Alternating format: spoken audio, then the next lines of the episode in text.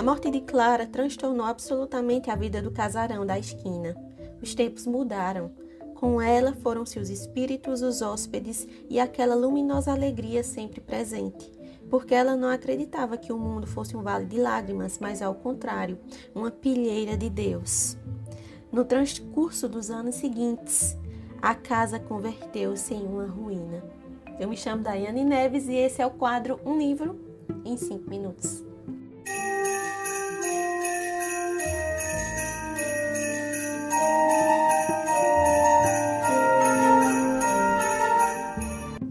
Oi, oi, meu povo! Sejam todos muito bem-vindos aqui ao quadro Um Livro em 5 Minutos. Eu me chamo Daiane Neves e hoje eu estou aqui para encerrar o nosso especial de Halloween. O livro que eu trago para vocês hoje é A Casa dos Espíritos, da Isabel Allende e que saiu pela Bertrand Brasil. É isso, pessoas. Vamos deixar de delongas e vamos começar a resenha de hoje.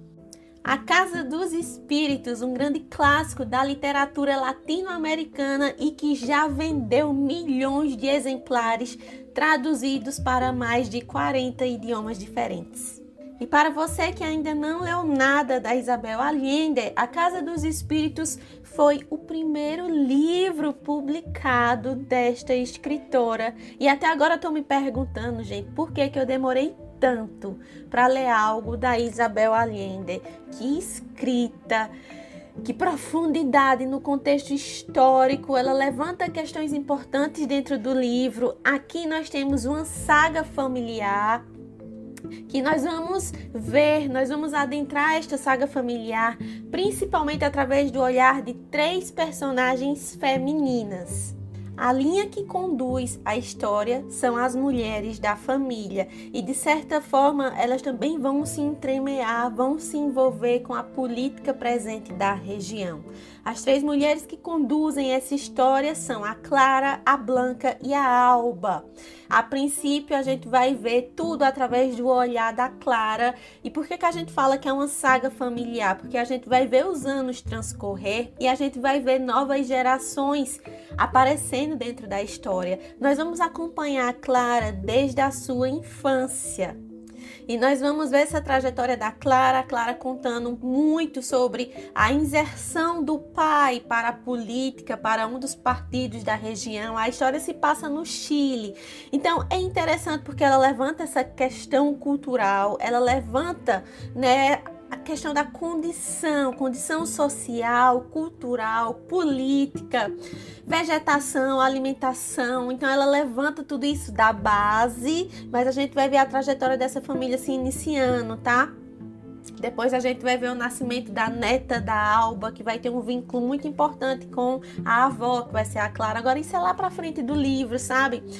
Esse livro aqui, além de trazer um realismo muito latente, também trabalha com essa questão da fantasia. Como assim? E por que que eu trouxe a Casa dos Espíritos para o Halloween, sendo que esse livro aqui não é um livro de terror?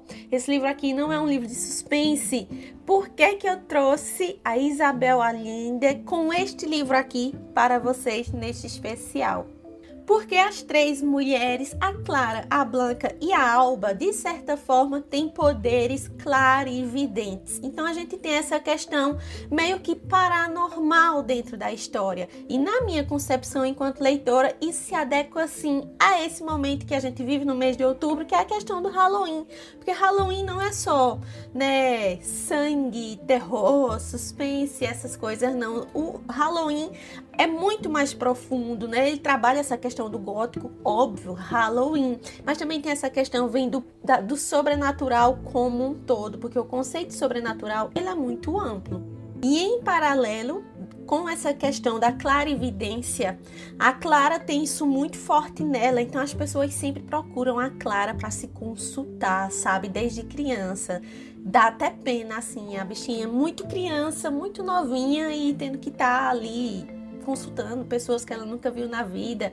Ah, os pais também não entendiam muito o que era que acontecia com a Clara. A Clara consegue, inclusive, mover objetos. E eles tinham medo que a sociedade, que as pessoas descobrissem que a Clara fizesse isso, para a Clara não ser rechaçada perante aquela comunidade, principalmente para não atrapalhar o pai nessa questão política também. Mas, em paralelo com esse contexto, a gente vai ver contextualização histórica, política, econômica e sobre as diferenças sociais da sociedade da época. Como esse é um livro narrado em primeira pessoa, a gente vai ver a troca de voz narrativa entre os personagens.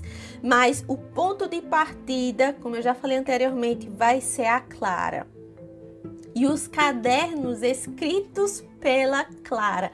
A Clara tem essa, essa, eu não posso falar que é mania, mas ela tem isso dentro da rotina dela de escrever diários. Então ela tem vários caderninhos, vários diários que ela escreve, que guarda, e é a neta Alba que vai ter acesso a esses diários. Então a gente vai ver no começo pode parecer um pouco confuso, porque a gente não consegue identificar quem é que está narrando por conta dessa questão.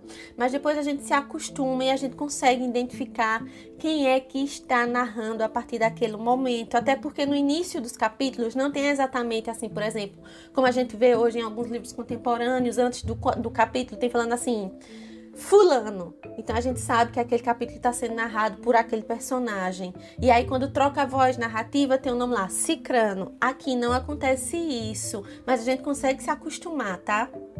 Então, nós vamos ter vislumbres dessa questão política, a gente vai ver o andar de todo um histórico até chegar na questão da ditadura, e junto com isso, nós temos o realismo mágico, que é quando se trabalha essa questão da clara evidência. Então, essa mistura, essa junção entre o místico e o real, para mim, tornou o livro muito especial.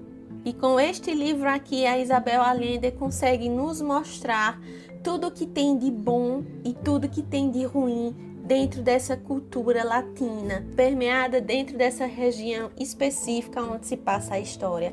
Aqui nós vamos ver questão sobre miséria, sobre condição social, sobre exploração no trabalho, sobre a instauração da ditadura militar e a gente vai ver algumas pessoas, alguns personagens aparecem no decorrer da narrativa e eles se despedem da gente também, porque esse é o curso da vida. Os anos vão passando e os personagens vão desaparecendo no limiar da vida para que outra geração comece a aparecer.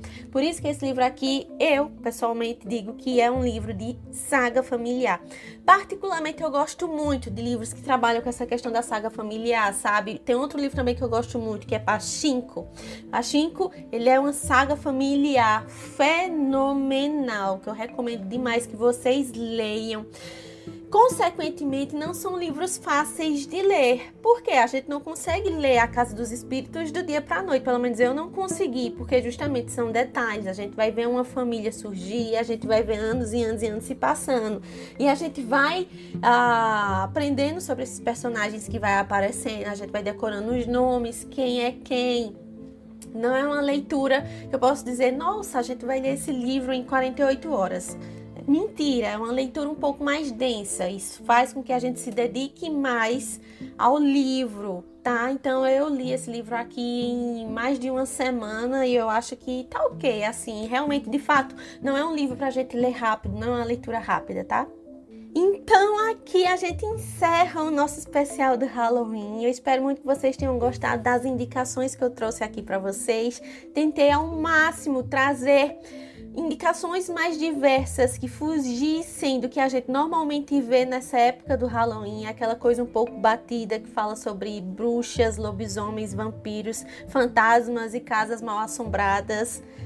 Isabel Allende tem sim uma pitadinha de casa mal assombrada, tem, mas enfim, leio que vocês vão entender, né? Ah, é uma indicação diferente, mas que vai de encontro com esse mês do Halloween. Vocês, quando lerem o livro, vocês vão entender exatamente o porquê. Por que, que Daiane trouxe Isabel Alide no mês de outubro? Vocês vão entender. Enfim, livro que com toda certeza merece a sua atenção. É isso, pessoas. Eu encerro por aqui. A gente se fala. Até mais. Tchau, tchau.